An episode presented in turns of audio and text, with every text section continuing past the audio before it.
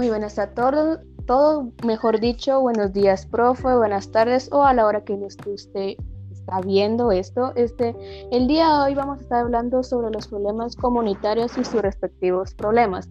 El día de hoy tenemos a dos grandes amigas que, por favor, necesito que se presenten. Hola, yo soy Helen Escobar. Y yo, Catherine Lucas. Muy bien, bienvenidas chicas. ¿Cómo se siente el día de hoy? Pues algo nerviosas, pero ahí con ganas de sacar nuestros puntos cabales. Exacto. este, Katy, ¿podrías empezar, por favor, a describirnos? ¿Me parece? Em, pues, ¿qué tal, profe? Esperando que se encuentre bien. En nuestro grupo em, se divide dentro de tres partes lo que se trata del problema, ejemplos, ejemplos del problema y solución del problema. Cada una de mis compañeras estará impartiendo un poco de información sobre estos tres temas y a mí me toca el problema. El problema que tenemos nosotros tres en común es la escasez de agua, que se refiere a la falta de, de recursos suficientes hídricos para satisfacer las demandas de consumo de agua de la región. Y los dejo con los ejemplos con mi compañera Helen. ejemplos del problema. En mi caso, el agua no llega cada dos días. En el caso de mi compañera Melanie, se le va el agua a las 8 de la mañana y regresa a las 12 de la noche. Y en el caso de mi compañera Katy, el agua se le va, le llega ocho días y le dan aproximadamente de 3 a 4 horas para, llenar recipientes necesarios para tener agua suficiente en la semana. Los dejo con mi compañera Melanie, que les dará las soluciones de escasez del agua.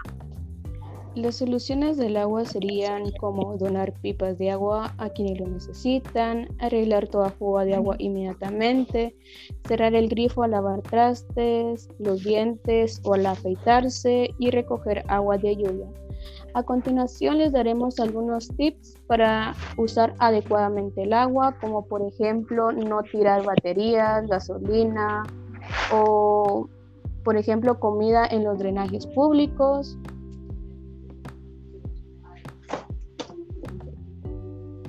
Eh, almacenar el agua que necesitemos, guardar la cantidad de agua que nosotros queramos usar para el uso de nuestro hogar o nuestros negocios.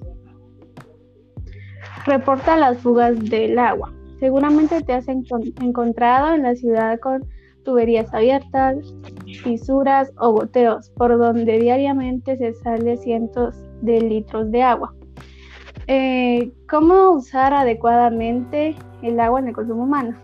En el baño diario 100 litros, en el inodoro 50 litros, en el lavado de ropa 30 litros, en el lavado de platos 27 litros, en el jardín 18 litros, en lavar y cocinar alimentos 15 litros.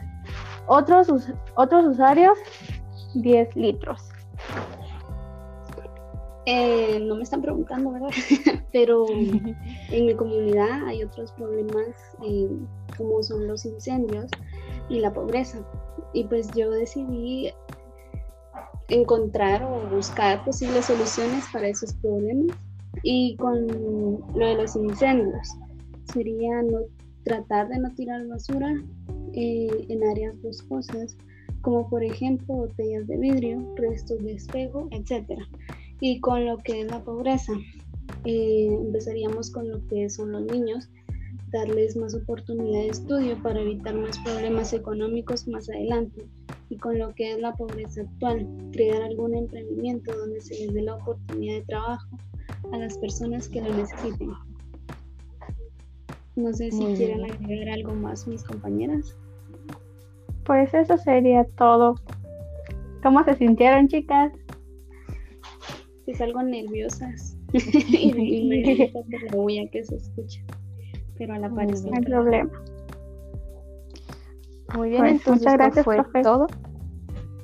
Espero que estos tips les sirvan y que Tenemos que cuidar el agua y a nuestro planeta y esperamos nuestros 100 puntos si es posible. Muchas gracias por su colaboración. Bye. Feliz día. Adiós. Nos vemos en otro próximo capítulo.